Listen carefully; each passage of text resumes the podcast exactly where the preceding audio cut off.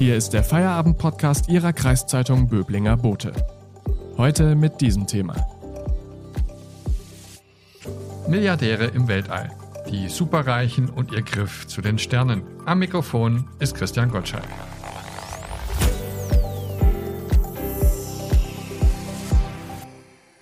Über uns ist dieser Tage ganz schön was los. In wenigen Minuten startet der Amazon-Gründer und Multimilliardär Jeff Bezos seinen Flug ins All. Sein britischer Kollege Richard Branson, der ist gerade von dort zurückgekommen. Elon Musk, der will nicht nur Tesla fahren, sondern plant auch den Griff oder besser gesagt den Flug zu den Sternen. Kann und darf inzwischen jeder in den Weltraum, der gerade will? Darüber sprechen wir heute mit unserem Wissenschaftsredakteur und dem Experten für alles, was fliegt, Werner Ludwig. Werner, hallo. Hallo. Werner, es gibt Millionäre, die lassen sich für viel Geld auf hohe Berge tragen.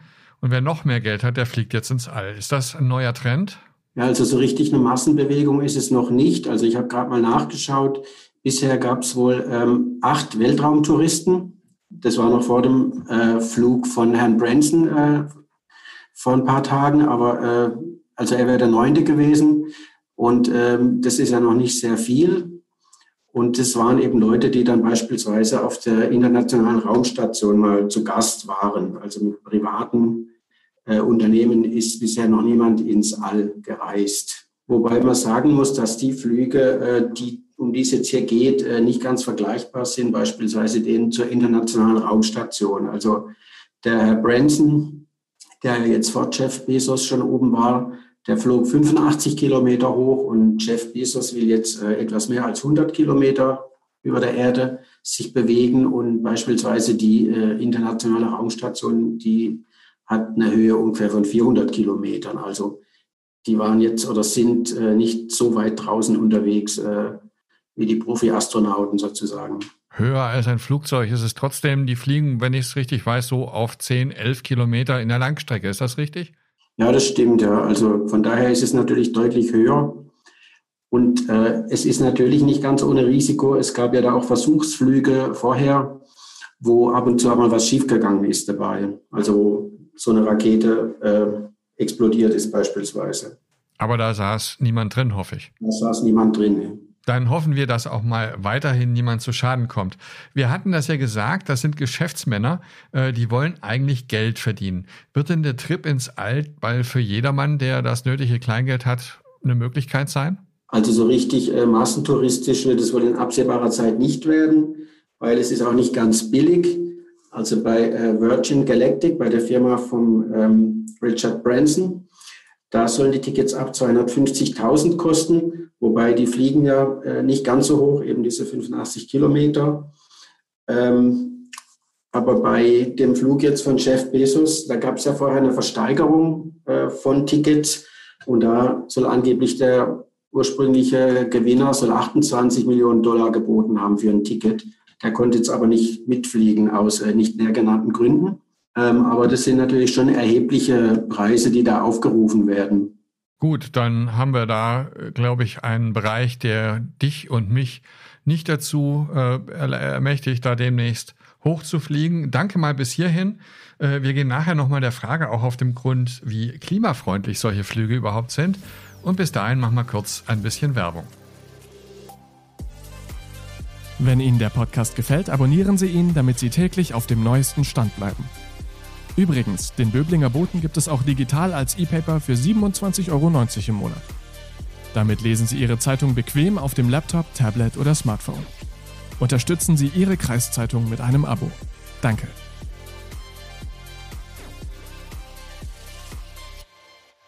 Heute reden wir mit meinem Kollegen Werner Ludwig aus der Wissensredaktion über den Tourismus im Weltraum, der auch in Corona-Zeiten anhält. Äh, Werner, in Zeiten des Klimawandels, da reden wir ja immer davon, uns umweltbewusst zu bewegen. So ein Flug ins All, hat er eine bessere Klimabilanz als eine Kreuzfahrt? Ja, eher nicht. Also ich habe es jetzt nicht genau ausgerechnet, äh, wie viel, wie viel ähm, Schadstoff und wie viel CO2 dabei in die Atmosphäre gepustet wird. Kommt ja auch auf den Treibstoff an. Also sie fliegen äh, teilweise zumindest mit Wasserstoff, der ja selber äh, jetzt nicht kein CO2 emittiert aber der muss ja auch erstmal hergestellt werden. Also, äh, und natürlich ist es auch äh, da oben im All. Also die schleppen ja, sage ich auch, viele Satelliten hoch. Das ist ja das Geschäft, das sie machen wollen. Und da ist ja jetzt schon eigentlich zu viel Weltraumschrott unterwegs, wie man immer wieder hören kann. Jetzt gibt es ja auch Kritik, äh, dass die gar nicht wirklich im All gewesen sind. Du hast das schon angesprochen. Also Flugzeuge liegen so auf 10, 11 Kilometer Höhe. Der eine fliegt auf 80, der andere auf 100. Wo fängt denn das All überhaupt an? Ja, das ist jetzt nicht ganz genau definiert, aber es gibt eine Definition, die international äh, so ein bisschen eine Orientierung bietet. Und da sagt man eben 100 Kilometer Höhe, da fängt der Weltraum an. Und wenn man die jetzt anlegt, war jetzt eben der Richard Branson mit 85 Kilometern da nicht ganz dran. Dafür war er ja schneller als Jeff Bezos. Also er hat ja quasi seinen Starttermin da noch schnell dazwischen geschoben vor den 20. Juli, den äh, Jeff Bezos unbedingt haben wollte. Das ist ja das Datum, also 20. Juli 69 war ja der erste Mensch auf dem Mond. Also kein Zufall, dass er das Startdatum eingeplant hat. Und er wird eben jetzt die 100 Kilometer Linie knacken und streng genommen ist er dann der erste Milliardär im Weltall, wenn man diese Grenze ziehen will. Ja, super interessante Information. Äh, in Sachen Kritik in den USA, da gibt es eine Online-Petition, die heißt Do not allow Jeff Bezos to come back to Earth. Also übersetzt etwa so viel wie erlaubt Jeff Bezos nicht wieder zurück auf die Erde zu kommen. Und die haben 160.000 Menschen schon unterschrieben, bevor er überhaupt abgehoben hat. Äh, mögen die einfach keine Milliardäre oder gibt es ernsthafte Kritik an der Aktion? Gut, ich meine, jeder kennt ja vielleicht ein paar Leute, die ja gern äh, auf den Mond oder jedenfalls weit wegschießen wollte, One Way. Ähm, dass die äh, Milliardäre jetzt wie Jeff Bezos in der Kritik stehen, das hat ja viele Gründe. Zum einen hat es nicht so mit dem Arbeitsschutz bei Amazon, wie man immer wieder lesen kann. Zum anderen zahlt er auch nicht gern Steuern, weshalb er sich vielleicht auch solche Dinge überhaupt erstmal leisten kann, kann man ja auch denken. Ähnlich ist es vielleicht auch bei Elon Musk, dem Tesla-Chef, der ja auch sehr stark äh, auf kommerzielle Raumfahrt setzt. Ja, ich habe vorhin gehört, Bernie Sanders hat auch schon getwittert, die sollen erstmal Steuern zahlen, bevor sie sich da in Raumschiffe setzen. Äh, aber wenn sie dann schon in Raumschiffe setzen und da noch mehr hochfliegen, braucht man irgendwann mal Verkehrsregeln im Weltall? Davon ist auszugehen. Ich meine, es ist ja jetzt schon schwierig, äh, teilweise für, für Raumfahrzeuge dem ganzen äh, Satellitenschrott auszuweichen, der da oben rumfliegt. Es ist ja wirklich gefährlich, wenn es da eine Kollision gibt. Und da gibt es ja äh, Projekte, wie man versuchen will, äh, das wieder ein bisschen einzusammeln. Aber momentan werden erstmal noch mehr Satelliten hochgeschossen und damit wollen also zumindest äh, Bezos und Musk ja auch einen Haufen Geld verdienen in Zukunft, eben mit solchen kommerziellen Raketenflügen, wo sie dann Nutzlast auch mitnehmen.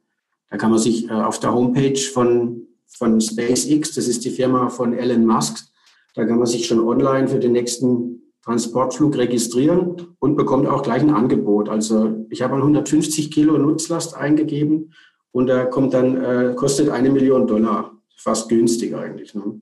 Werner, vielen Dank. Beim nächsten Mal sprechen wir dann darüber, was du an 100 Kilo zusammengestellt hast, um es da hochzuschicken.